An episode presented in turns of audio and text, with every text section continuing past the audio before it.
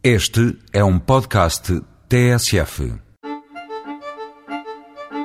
É perfumado, de cor púrpura e polpa amarela.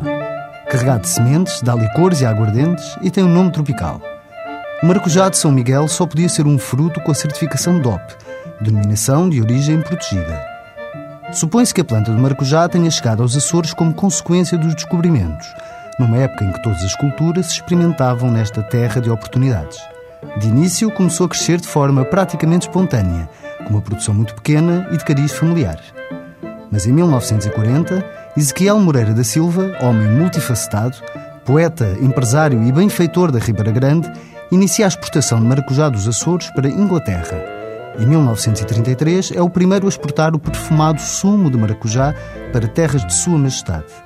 Dois anos mais tarde, obteve a medalha de ouro numa exposição industrial em Lisboa iniciou a produção do famoso licor de maracujá.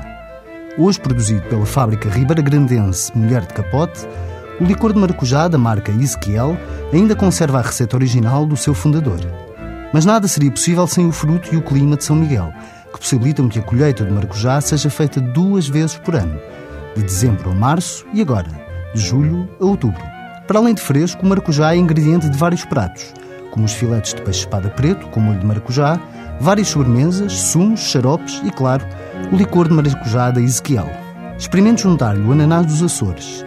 Corte o ananás aos cubos, regue-os com o licor de maracujá e reserve um dia no frigorífico. O resultado é uma sobremesa simples de cortar a respiração. Até para a semana com mais produtos e sabores tradicionais.